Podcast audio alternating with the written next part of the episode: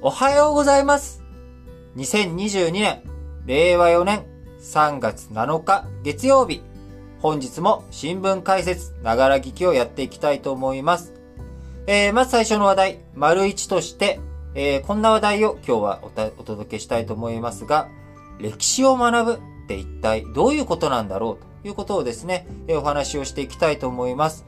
えー、この新聞解説、ながら聞き、お聞きの方はですね、えー、多くの方が、まあ、ラジ歴リスナーの方でもあると思います。えー、ラジ歴本体の方でも、まあ、歴史の話、えー、たくさんしておりますけれども、やはり歴史をどうして学ぶのかというところね、えー、改めてラジ歴でもお伝えしてきておりますし、この新聞解説、ながら聞きでも、えー、たくさんあ触れてきてはおりますが、えー、昨今ウクライナ情勢がね、えー、激しく緊迫化あ進んでいる中、改めて、僕の考えについて、述べていきたいと思います。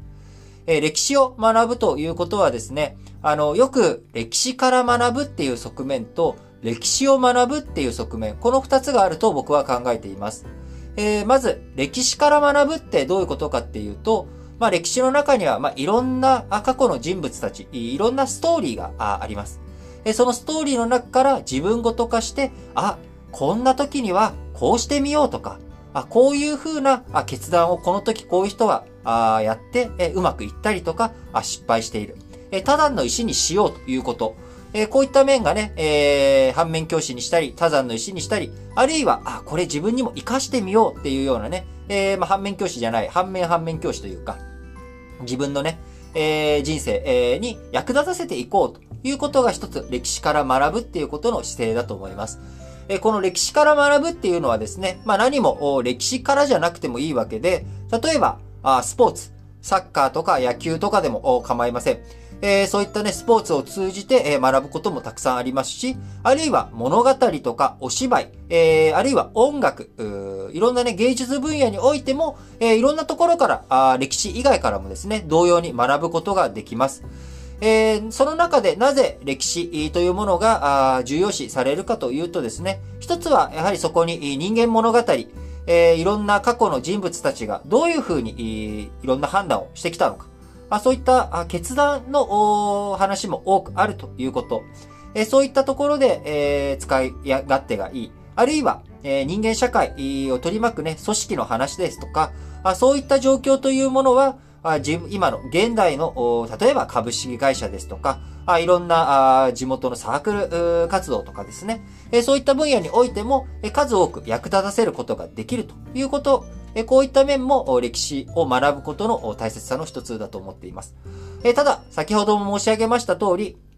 別に歴史じゃなくても、え他の分野からでも似たようなことを学ぶことができるというところはあります。えなので、あえて歴史を学ばなくても僕はいいと思っています。えただ、その一方で、歴史を学ぶ、えー、歴史からではなくてですね、歴史、それ自体を学ぶことの意義、これはですね、えサッカーをやるっていうこと、サッカーから学ぶっていうことと全く同じで、サッカーからあ学ぶっていうことはですね、そこで、え人間関係とか勝負の大切さ、あチームワーク、えいろんなことを学ぶことが当然できますが、サッカーを学ぶというのはですね、まあ、体をどういうふうに動かすのか、ボール、どういうふうに運んでいくのか、そして全体のタクティクスとかストラテジーをどういうふうに組み立てて、え勝利を掴んでいくのかっていうこと。これを学んでも、そのまんま学んでも、当然何か他のことに役立たせるっていうことは難しいわけです。歴史も同じで、歴史を学ぶことを通じて、他のことにうまく利用していくっていうことは難しいところがあるわけですが、それはもう歴史から学ぶの方にね、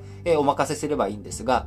歴史を学ぶっていうところ自体の効用っていうのは、それは例えばね、サッカー上手くなるためには、サッカーを学ぶっていうことが大切です。えー、野球じゃなくて、同じようなね、スポーツをやるんじゃなくて、サッカー上手になりたいんだったら、まずサッカーにちゃんと向き合おうっていうこと。えー、これがね、サッカーを学ぶっていうことですよね。で、歴史も同じで、歴史、それ自体を学ぶことの効用、意味、意義というものがあります。えそれは今のウクライナ情勢とかもそうですけれども、あの、過去に何があったのか、どうして現在、今我々が生きている社会っていうものがこうなっているのか、これを学ぶのはですね、歴史から学ぶっていうことではなくて、しっかりとした歴史、それ自体を学ぶということが非常に大切になってきます。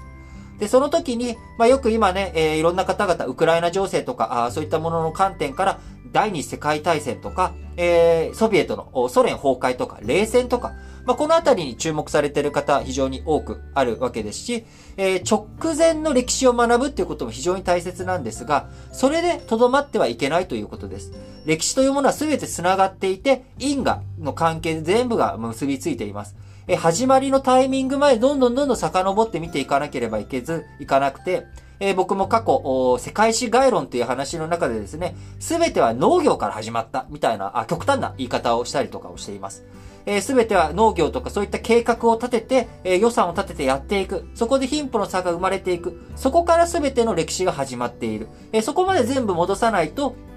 えー、結局何も変わらないんだみたいなね。まあ、こんな極論を僕語ったりとかすることがあるんですが、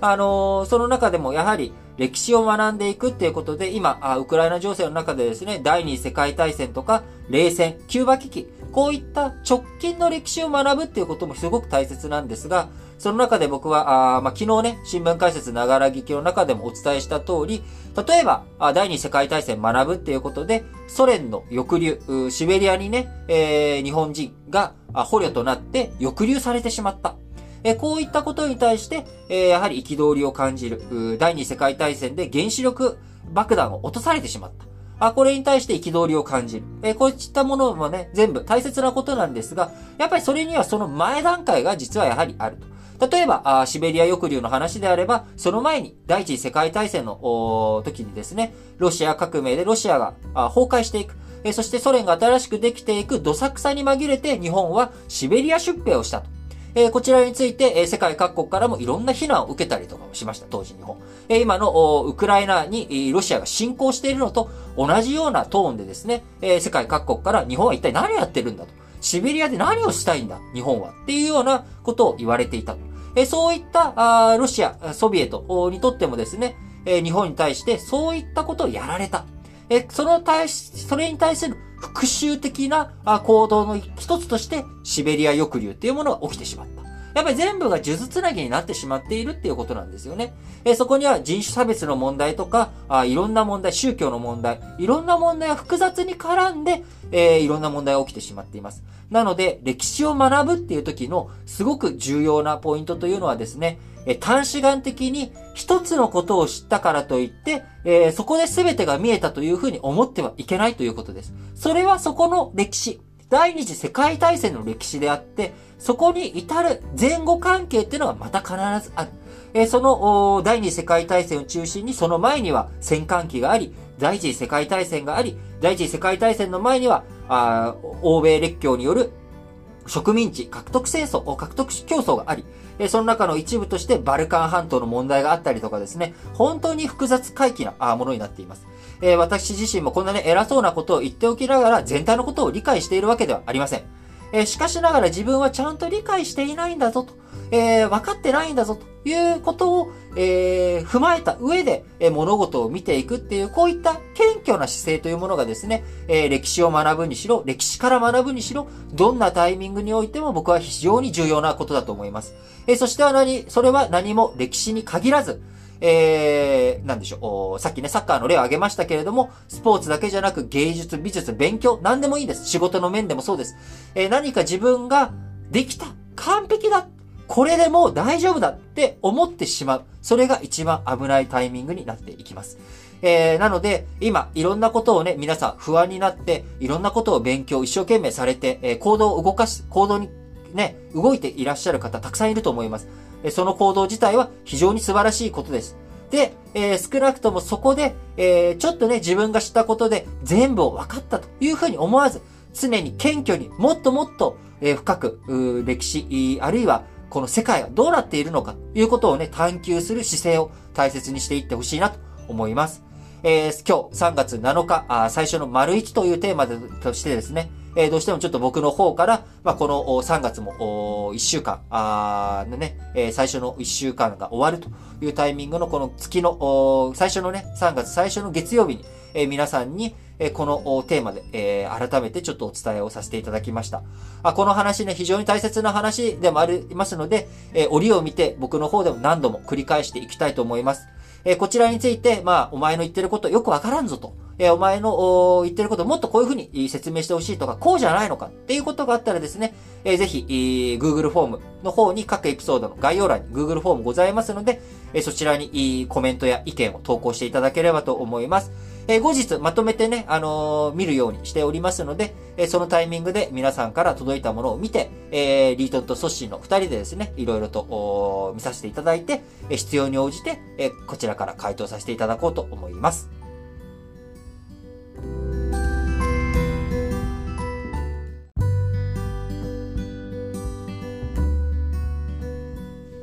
はい。それでは、丸2の話題としまして、日産自動車とフランス、ルノー、三菱自動車。この3社のね、えー、日仏連合である日産連合。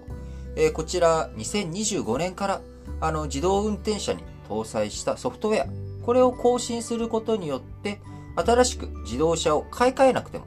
えー、既存の車をですね、自動運転対応に、えー、していく。えー、こういった話をですね、えー、が出てきているということです。えー、日経新聞のね、長官からあそういった記事があったということでご紹介しておりますけれども、えこの前ね、先日、あのー、ソニーとホンダが提携してっていう話で EV、えー、量産していくぞと。ソニーのコンセそれまでね、ソニーのコンセプトカーということだった、えー、EV、ソニーの EV。これを、1月にソニー、しっかりとやっていくぞと、事業化していくぞということを発表しておりましたが、えー、先日ね、あのー、ホンダと手を組んで量産に進んでいく、えー、しっかりとやっていくぞということを、あの、話として出てきておりましたが、あまあ、そういったホンダの動きに対して、今度、日産がですね、え、EV、あの、日産の EV を買ってくれれば、あの、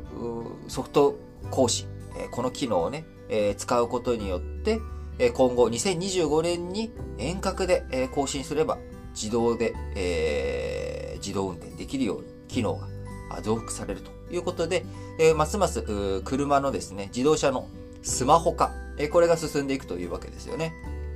今の、えー、スマホというものは iPhone12 とかね、iPhone13 とか買って、その後新しい iPhone14 が出て、えー、ハードウェアの面での変更とか、えー、そういったもの、チップとかね、えー、それを新しく、よりレベルの高いものに変えていくっていうのは、物理的にものを変えないと、新しい iPhone 変えないと使えないけれども、機能として、例えば、あのー、まあ、それまで AirDrop が使えない、えー、もの、機種があったとしても、えー、AirDrop の機能を更新すれば、あそういったものが使えるようになるよ、やれるようになるよっていうこと。これは新しい iOS をインストールすれば使える。えー、あるいは、あのー、iOS だけじゃなくても、例えば Gmail の新しい機能を使いたいな。えー、そういった時には、新しくじゃあ何かソフトウェアを買ってこなきゃいけないかっていうと、すでにある、えー、Gmail のソフトウェアを更新することによって、我々、新しい機能を使うことができるということありますよね。あるいはゲームの世界でも昔はあバグとかがあったらもうどうしようもなかった一回売ったもの売り切りで、えー、実際にそのデータが物理的に格納されているものを使ってゲームをしていたものが、あこれがオンラインで繋がることによって、え何か新しいエピソードを配信したりとかですね、えこういったことについて買い切りじゃなくて、ソフトウェアの更新で新しいものを提供していくことができる。えー、まさにこの新聞解説ながら聞きもですね、えー、皆さんが何かそのレコード版を買ってもらって聞いているわけじゃなくて、えー、僕らのプログラム、これをですね、え毎日更新されていくことによって皆さんに提供していくことができると。で、これが、あいよいよもう車、自動車のところにも本格的に、え入っていくということになります。で、キーワードとしてはですね、オーバージエア、OTA って言われる、まあ、こちらがですね、今後重要になってくるキーワードになってきます。えー、車の電子機器に搭載されたソフト、ネット経由で自動更新する機能のことを、えー、特にオーバージイヤー、えー、イヤーじゃねえ、エアですね。オーバージエアということで、OTA、えー、これで、えー、いろんなあものを変えていく。えー、OTA っていう機能があ強まっていくということになります。えー、その他あ、自動車あについてはですね、あの、まず、モビリティアズアサービスということで、えー、実際のそのハードウェアとしての側面よりも、自動車の移動とかね、その体験サービスとしてどういうふうにモビリティというものを、あ、ごめんなさい、え活用していくのかということが非常に重要になってきます。え日産あ、3月にも発売する新型 EV アリアで、月額課金によって一部のソフトを遠隔更新する機能を盛り込んでいきます。えー、その結果、あのー、新しい機能、自動運転とかですね、こういったものの機能があ盛り込まれていくことが、えー、ソフトウェアを更新することによって、ハードウェアである自動車を買い替えなくても更新して手に入れることができるということです。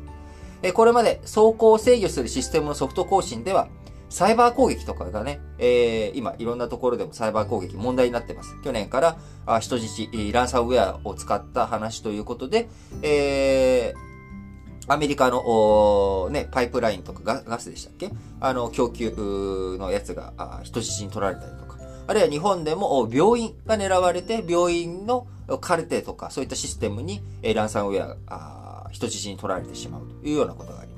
え、運転、についてもですね、自動車アクセスされて、サイバー攻撃を受けて、え、そこの部分の根幹が制御されてしまって、えー、なんでしょう、カージャックされてしまう。っていうような、あこういった危険性もあるということで、えー、導入、これまで見送っていたんですけれども、まあ、今後、ルノーがソフト大手のフランスのダッソシステムズ、えー、あるいはスイスの ST マイクロエレクトロニクスなどと共同で安全性の高い、え、遠隔更新の仕組みを開発することにより、厳重なセキュリティ対策、えこちらを施した専用のクラウドサービスを用意して、えソフトの更新をしていくということに、えやっていこうということです。え日産連合3社、2025年にも自動運転など総合制御、走行制御システムのソフト更新、可能な車を販売する計画でいます。一部機能に対しては追加料金、これはね、まあ、あのー、どこまでその自動運転まで必要だったらとかっていうことで、えー、追加料金を設定し、販売後も、えー、売り切りじゃなくて、えー、継続的にサービスの部分で、えー、なんとか収益化をさらに図っていこうという、まあ、こういった事業モデルを作っていくことを検討しているということです。えー、OTA、オーバージエアについては、アメリカテスラ先行しており、自動運転をはじめとしたシステム、こちらをね、定額課金で更新するサービスをえ手掛けております。え海外ではメルセデス・ベンツ、2024年から同様の課金モデルを導入する計画であり、え日本ではトヨタ自動車、新車が乗り放題になる定額料金サービスのね、上級サービスとしてソフト更新の課金モデルを導入している。こういった動きの中に日産連合も入っていくということです。当然、ソニー、ホンダの連合についてもですね、えー、おそらく同じようなね、えー、更新することによって、えー、多分エンタメ要素が強かったりとかもするかもしれませんけれども、えー、そういったあモビリティアザリビングみたいなね、あの、リビングとしてのモビリティみたいなものをやっていくのか、どうなっていくのか、あそういったところについて今後ますます自動運転、えー、自動車のね、えー、業界、えー、こちら、あますます注目していくべきかなと思いますが、やはり注目は、アップルの動向ですね。えー、アップルや、まあ、グーグル、こういった IT 大手がどういった動きをしていくのかというところ、 GAFAM の動きについても、えー、要注目です。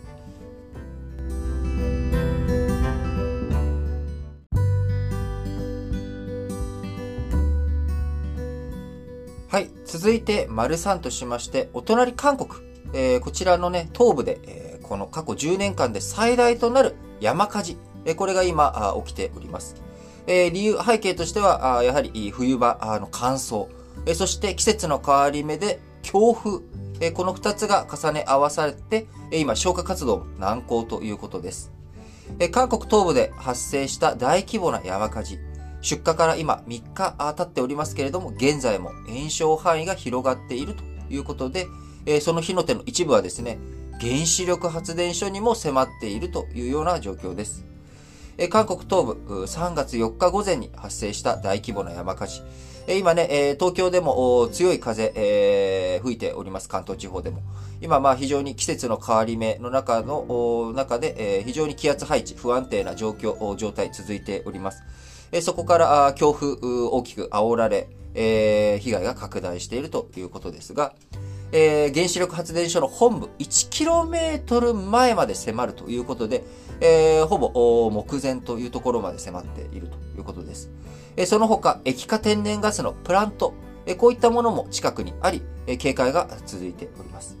え韓国、ここ数日乾燥と強風が続いていて、消火活動が難航しているということですけれども、え去年、え日本でもですね、関東地方の群馬、栃木、そちらの方ですかね、ちょっと記憶曖昧ですけど、関東地方北部に、え大きな山火事が発生して鎮火に苦労したということがあります。え、今ね、あの、季節の変わり目、まあ、春、近づきつつあるよねっていう風に、えー、なんかちょっとワクワクする気持ち、桜も開花がね、えー、早いんじゃないか、あ早くね、桜開花してくれないかなっていうような思いを我々、えー、日本も思っていたりするんですが、えー、こちら対岸のまさに 対岸の火事と、えー、することなく、えー、日本でも山火事、えー、気をつけなければいけないなと思います。えー、山火事の原因というもの、えー、こちらはね、自然発火的に発生するという側面、えー、は多分こう日本とかだと少ないんじゃないのかなと思います。えー、よく、アメリカのね、カリフォルニアとか、あるいはオーストラリアとか、あこういったところについては、まあ、乾燥がすごくひどくなってね、えー、自然発火して、それがあ山火事になっていくということありますけれども、えー、日本、行楽者とかね、えー、その一部、マナーがよろしからぬ方々なんかがね、タバコとか、あるいは、あ今、ソロキャンとかね、そういったものも流行っておりますし、焚き火。やっぱりね、キャンプ行ったら焚き火の音。僕も焚き火の音好きなんで、よく、Spotify とか YouTube とかでね、焚き火の動画とか音声、えー、音を聞いたりとかして、えー、心をね、なんか休ませたりとかしてますけれども、あのー、そういった、あそういったね、え、焚き火の火の不始末、え、こういったものが原因となって火災、え、発生しかねません。え、やはり、そういったところについて、えー、一つ一つ注意をして、え、山火事、発生させないということをね、えー、本当に対岸の火事とするのではなく、えー、我が事として、えー、気をつけていきたいなと思います。えー、そんな韓国ですけれども、昨日、今週の予定でお伝えしました通り、3月9日にですね、えー、水曜日か、えー、水曜日に、えー、韓国大統領選挙がございます。えー、なかなか今ね、ウクライナ情勢とか、あこういったものが非常に注目されてしまっている中、えー、どうしても、韓国の情勢というもの、なかなかお伝えする時間あ取れておりませんけれども、えー、韓国の大統領、これがしっかりと決まった後にですね、えー、お伝えしていけたらなと思います。えー、面白い記事が一つあったなと思うのは、アメリカのタイムズ紙、えこれが、韓国の大統領選挙の直前に、有力候補、大体インタビューしているんですけれども、えノムヒョンさんからイ・ミョンバクさん、えそしてその次のパククネさん、あ、違う違う、えっ、ー、と、ノムヒョン、イ・ミョンバク、パククネ、あってるな、パククネ、えそしてムンジェイ、えすべて、えー、勝った側に、えー、事前に、えー、インタビューをしているということで、えー、韓国のメディアなんかはですね、タイムズは、あもうすでに誰があ大統領になるか知っているっていうようなあことを言ってたりとかするんですが、え今回、タイムズがあインタビューをしたのはですね、イ・ジェミョンさんということで、えー、ムン・ジェインさん、あのね、えー、与党の推薦候補であるというイー・ジェミョンさんをタイムズ今回、えー、インタビューしているということですので、えー、今までのジンクス通りイー・ジェミョンさんが勝利するのか、あるいは、えー、野党でね、えー保守系、えー、候補と言われて、保守系の、えー、統一候補である、えー、ユン・ソクヨルさん。えー、こちらが勝利するのか、一体どっちがね、勝利するのか、あ韓国の山火事、一刻も早く鎮火していただきたいですし、合わせて、えー、韓国のね、えー、対立の火種となってしまっている大統領選挙。えこちらも、遺恨のないような形でね、えしっかりと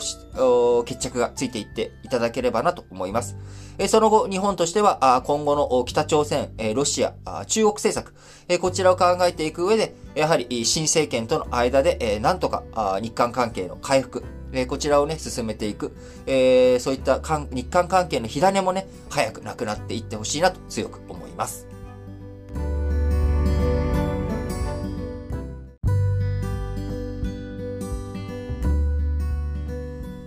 はい。それでは本日月曜日ですので、マリオンとしまして今週の市況予想について日経新聞の記事を元にですね、えー、お伝えしていきたいと思います。えー、まず、最初、株式市場ですね。えー、株式についてはですね、えー、まあ、ここ数週間言ってること一緒ですけれども、えー、ウクライナ情勢、えー、こちら次第ということで、乱高下、えー、不安定なね、展開続いていくでしょうね、と。もうごめんなさい。もうこうとしか言いようがないですよね。えー、いろんな経済指標とか数字とか、そして制裁、えー、こういったものの動き、あるいはウクライナ、キエフをめぐるね、えー、軍隊の動き、えー、そういったあもの、あるいは難民の移動、えこれによって、まあ、経済どういう風になっていくのかというところについて、まあ、いろんな思惑が、錯綜することになります。えそれに伴って、え買われる銘柄もあれば売られ、売られる銘柄もあるでしょうけれども、え全体としては、あリスク資産、えこちらの購入をためらうシーンというものが多く出てくると思われます。えなので、え不安定、え株式についてはですね、なかなか安定せず、え一つ買い材料が出てきたら、あ、買ったりとか、え売り材料が出たら一気に売ったりとか、まあ、こういった動きになってしまいますが、えー、ウクライナ情勢以外での注目ポイントとしては、えー、私個人としてはですね、えー、アップルの新製品発表会、えー、こちらで、えー、iPhone SE の新型が出るという話ですけれども、えー、それ以外何かあサプライズがあるかどうか、あこちらが一つ注目ポイントかなというふうに思っております。えー、そして、金利についてはですね、えー、先週、アメリカの中央銀行である FRB、えー、FRB の総裁であるパウエルさん、えー、パウエル議長、FRB の総裁じゃないですね。FRB の議長である、パウエルさん。えー、このパウエル議長が、あ利上げについて、えー、明言、えー、0.25%上げるという幅も含めて明言したことから、えー、今後、金利上がっていくなということになっております。金利が上がっていくので、アメリカの国債、えー、ね、えー、金利が上がるタイミング、まあ、それでね、買って、買われたりとかということと同時に、え、さらに、えー、今ね、有事のドル買いということで、みんなドルが欲しいと。えドルが欲しいっていう風になって、え安全資産としてアメリカ国債買っていこうという風に需要が根強いということもありますので、え、そうするとアメリカ国債、金利が低くてもいいから買わせてくださいと。え、確実に金利がね、えもらえるんだったら、金利低くてもいいですっていう動きと、今後金利が上がっていくっていうね、FRB が金利を上げていくっていう動き。こちらが揉み合い、金利を上がる方向と金利が下がる方向。こちらが揉み合いになっていくっていうことで、まあ、あアメリカの長期金利については揉み合いになっていくのかなというふうに思われております。えー、また、日本の長期金利についてもですね、えー、今、年度末、3月のね、年度末を控えて、えー、強い需要というものがね、あんまり、まあ、見込めないんじゃないのかなっていうこともあり、えー、日本の長期金利についても、まあ、あんまり上がらないんじゃないのか、もみ合いなんじゃないのかなというふうに見られております。え一方、為替についてはですね、え金利の動向という意味では大きな影響をないんですけれども、えやはりこちらも有事のドル買いという動きでドルを求める動き、え今後ね、え相場なり、為替なり、輸出入なり、いろんなところでドルが必要になってくる。決済するにあたって、ドルをどれだけ確保するかというところが非常に重要な側面が出てくる。えー、そうなってくると、ドル買いたい。ドルが欲しいと。え他の通貨よりもドルが買われていくっていう動きが強まれば、あ日本円、えタイドルで、え下落していくという動き、こちらがね、え今週あるんじゃないのかというふうに見られております。え日経新聞の記事の中では、え引き続き、インフレの高止まり、えこれがね、確認されれば、円相場、あ1ドル117円台を試す展開もあり得るんじゃないかというふうな、あえー、銀行関係者の発言もあったりします。えー、ただ、こちらもやはりウクライナ情勢次第で、えー、リスク回避が強まる。円とドル、どちらにも買いが入るというようなことで、小幅な推移にとどまる可能性もあるということで、えー、まあ、簡単に言うとですね、えー、かりませんとしか言いようがない、えー、状況です。え最後、商品面、えについてはですね、え国際商品一段と高くなっていく可能性、えこちらはあ高いでしょうということです。え先週、ニューヨーク市場の原油先物、え一時1バレル115ドル、こちらを超えましたが、え欧米がロシアからのエネルギー輸入、完全にやめるということになればですね、え制裁加速していくということになりますので、え欧州、ロシアに依存する天然ガスなんかも、金額、価格が上がっていく可能性、リスクが高まっていきます。えまた、小麦ですね。えこちらも、シカゴ市場、小麦とか、あその農産物っていうものはシカゴ市場というのが世界最大の市場ですけれども、えこちら、あ小麦の先物価格、え先週、急投資、急に上がってですね、え日本時間の4日には、1ブッシェル13ドル台と最高値を更新しました。えこの新聞解説ながら聞きで、え過去お伝えしてきております通り、今あ、戦争状態に陥っているロシアとウクライナ、えこちら世界有数の小麦の輸出国ですけれども、えそこが今戦火に見舞われているということで、え小麦、国際市場に流れてくる供給量、えこちらが減ってしまう。えだけど、みんな、あ食べたい、えお腹がすくっていうことについては変わらないわけですから、あ小麦の価格、急騰しているという状況になっております。えこういった市況全体がね、上がっていっているということを踏まえて、エネルギー価格の高騰だけじゃなく、亜鉛やアルミニウムなど、非鉄金属も上昇が続いていくというふうに見られております。えそうなってくると、日本、原材料、こういったね、えエネルギーや原材料、食料なんか輸入に頼っている日本としては、あ価格がどんどん上がっていく。え価格が上がっていくと、我々のね、えインフレ、えというものも日本にもついにどんどん価格上がっていく流れが強まっていくんじゃないのかということが予想されていきます。えそうなってくると、何度も言いますけれども、え4月以降のですね、新年度入っていったタイミングで、いかに賃上げ、えできているかどうか、あこの3月でですね、どれだけ賃上げを各企業をやっていくことができるかということが、今後の日本の経済、下支えしていく上で非常に重要なポイントになってくると思います。賃上げの動向なんかについてもですね、しっかりと見ていきながら、皆さんにお伝えしていきたいと思います。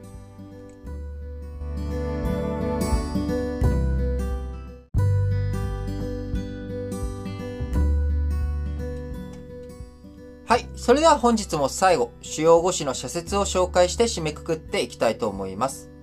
えー、まず朝日新聞です。ロシアの戦争、報道弾圧を中止せよ。自由な言論は民主主義の根幹であり、国民の権力監視には独立した報道が不可欠だ。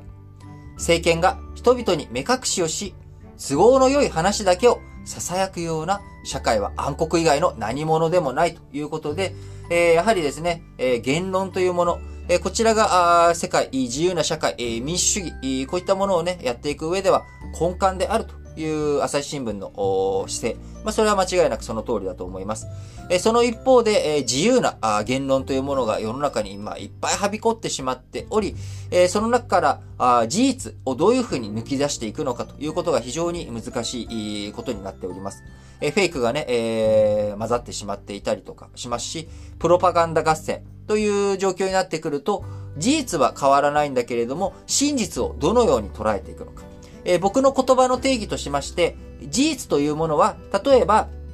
何でしょう、おおじいちゃんが転んだっていうのが、例えば事実だとします。それに対して真実というのは、それを誰かが転ばせたのか、誰、原因が何なのかとかね、そういったことを踏まえて、あるいはおじいちゃん自身の足が弱ってしまっている、フレイル状態になっている。転んだという事実から何をどう読み解いて、そこにあるものって何なのかっていうところまで踏み込んだのが真実ということになります。えー、ただ、事実と言ってもですね、えー、その事実もどの事実を持ってくるのか、どういう真実に持っていく、それを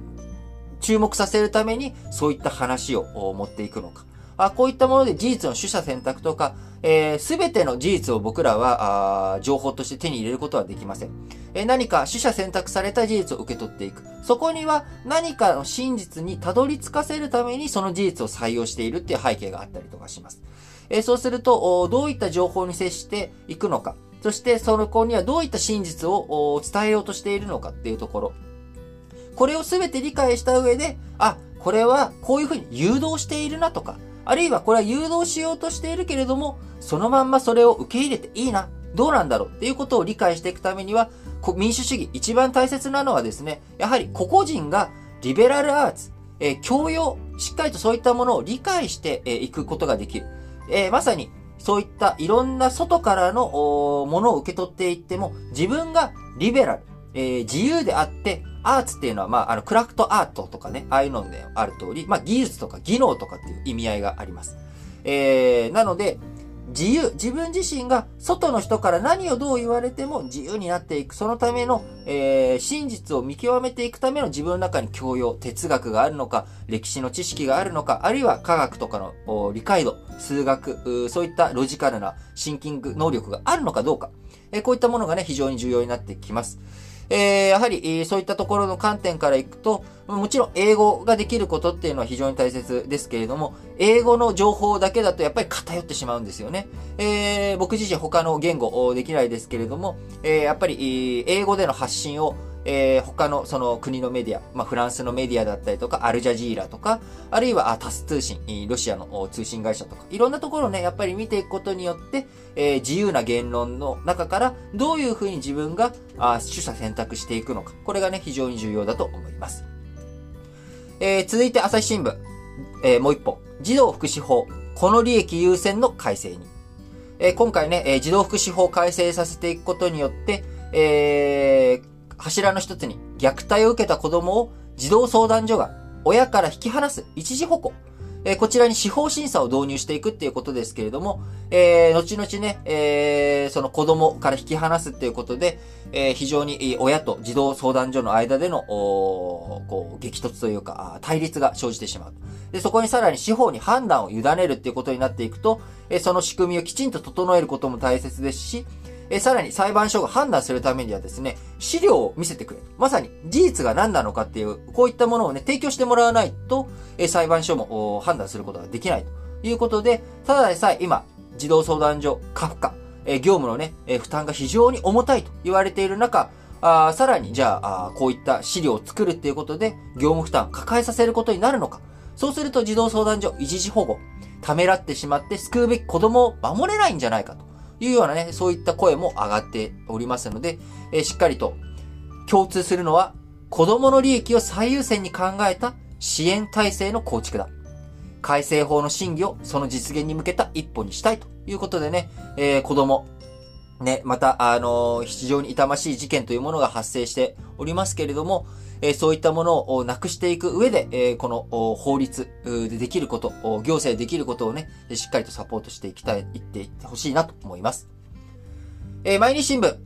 日産ゴーン前会長不在、え事件、不在の主役に有罪判決。本人が出廷しなければ事件の全容は明らかにならない。政府は身柄の引き渡しをレバノン政府に求め続ける必要があるということでね、えー、もう出国してね、2年以上経っておりますけれども、えー、なんとか、あゴーン被告の身柄あ、日本政府引き受けることができて、え、司法の場、あそこでね、えー、しっかりと本人の出廷、えー、できるようになってほしいなと思いますけれども、まあ実際問題はなかなかまあ難しいんじゃないのかなというふうには思います。えー、毎日新聞もう一本は、ウクライナ侵攻、難民の受け入れ、日本も連帯の姿勢示すとき。日本政府は、欧州各国や国際機関と協力して難民に対する支援を急ぎ、ウクライナ市民への連帯を示すべきだ。その通りだと思います。えー、産経新聞、備蓄石油の放出、価格対策で終わらせるな。エネルギー価格の高騰で、電気料金なども値上がりが続いている。政府には目先の価格対策だけでなく、資源価格が高騰しても、安価で安定供給を継続できる抜本的なエネルギー政策を求めたい。産経新聞もう一本は、北方領土返還、四島侵略、今こそ発信を。領土不拡大を歌った大西洋憲章、1941年と、カイロ宣言、1943年を破り、領土を拡大した指導者はスターリンだけだ。8年前のクリミア半島に次いで、ウクライナ全土の侵略を続けるプーチン氏は、スターリンの再来だということで、え今回ね、産経新聞、北方領土というもの、これは8月9日にね、日ソ不可侵条約を破って、ソ連が侵略をし、えさらにそれが9月5日まで続いたと。えー、日本がね、えー、幸福文書に、正式に調印した9月2日の後にも、こいつら攻撃をしていった。っていうことを主張しております。えー、それはその通りの事実ではありますが、えー、先ほどね、えー、この丸5の冒頭で申し上げました通り、それ自体は事実なんだけれども、えー、その中にはね、えー、シベリア出兵、昨日お話をした日本が第二次世界大戦中、えー、1917年とか18年から、えー、1922年まで、えー、侵略、まあ、シベリアに対してね、出兵をしていたという事実があります。えこういったこともね、やっぱり踏まえて、え歴史の一面、一局面だけじゃなく、え全体感を捉えて、どうやって本当に4島を奪い返して、え奪還することができるのか。あそのためにはですね、それは日本のプロパガンダだろうというふうに言われない、えー、多角的な、多面的なあ理論の構築というものがね、えー、必要不可欠だと思います。えー、読売新聞、ゴーン事件判決、逃亡した主犯の責任を断じた。検察は司法取引で得た供述の裏付け捜査を徹底し、冤罪を生まない運用に努める必要があるということでね、えー、今回ね、司法取引に応じた秘書室長、えー、こちらの発言、えー、証言、えこれを前提的に使って、え検察、いろんな立証、立件をしようとしたということですけれども、え今回、元側近であるケリーさん、えゴーン元、えー、CEO だったっけ？もうなんか忘れちゃった。あ、ゴー被告のですね、えー、最側近だったケリーさん。えー、こちらのね、え、関与については一部だけ、えー、採用ということになりました。やっぱり司法取引というもの、本人のね、供述とか、本人が提供した資料だけじゃなくて、きちんと裏付けがなされているのかどうか、こちらが非常に重要だと思います。え読売新聞もう一本、対ロシア制裁。日本は国際連帯を牽引せ。首相は国際社会の結束に向けて首脳外交を一層活発に展開してもらいたい。被爆地広島出身として核の参加を訴え、惨状、災いですね、参加を訴え、ロシアに自制を求めること、迫ることも重要だ。え最後日経新聞です。企業統治に教訓示す日産判決。非財務情報である経営者の報酬が投資の重要な判断材料だと司法が明確に示した意味も大きい。事件後、産業界では役員報酬の透明度を高める動きが進んでいるということですね。えー、最後、えー、中国は政策不況脱却へ方向転換急ぐ。様々な景気対策を打ち出した努力も評価できる。問題は共産党政権が自ら招いた政策不況から脱する抜本的な施策が見当たらないことだ。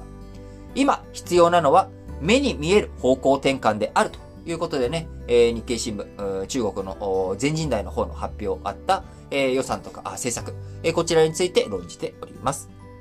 はい。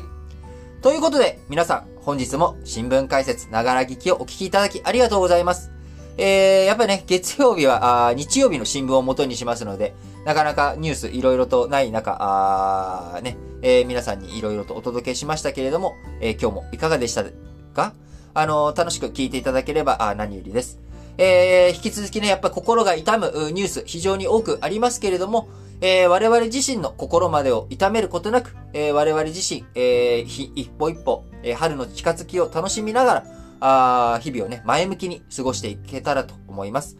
え、何かね、あの、困ったこととかあ、悩みとかある方は、ぜひ、えー、Google フォーム、え、各エピソードの概要欄に、え、記載しておりますので、え、そちらの方からあメッセージ投稿していただければと思います。えー、僕はですね、ちょっとしばらく、えー、毎日見るっていうようなことはね、ちょっとやめて、えー、まとまったタイミング、まとまったタイミングで見るようにしますけれども、必ず来たあメッセージについてはあ、目を通すようにしようと思いますので、ぜひぜひ多くのコメント、メッセージ、えー、お待ちしております。はい。それでは、皆さん、今日も元気に、いってらっしゃい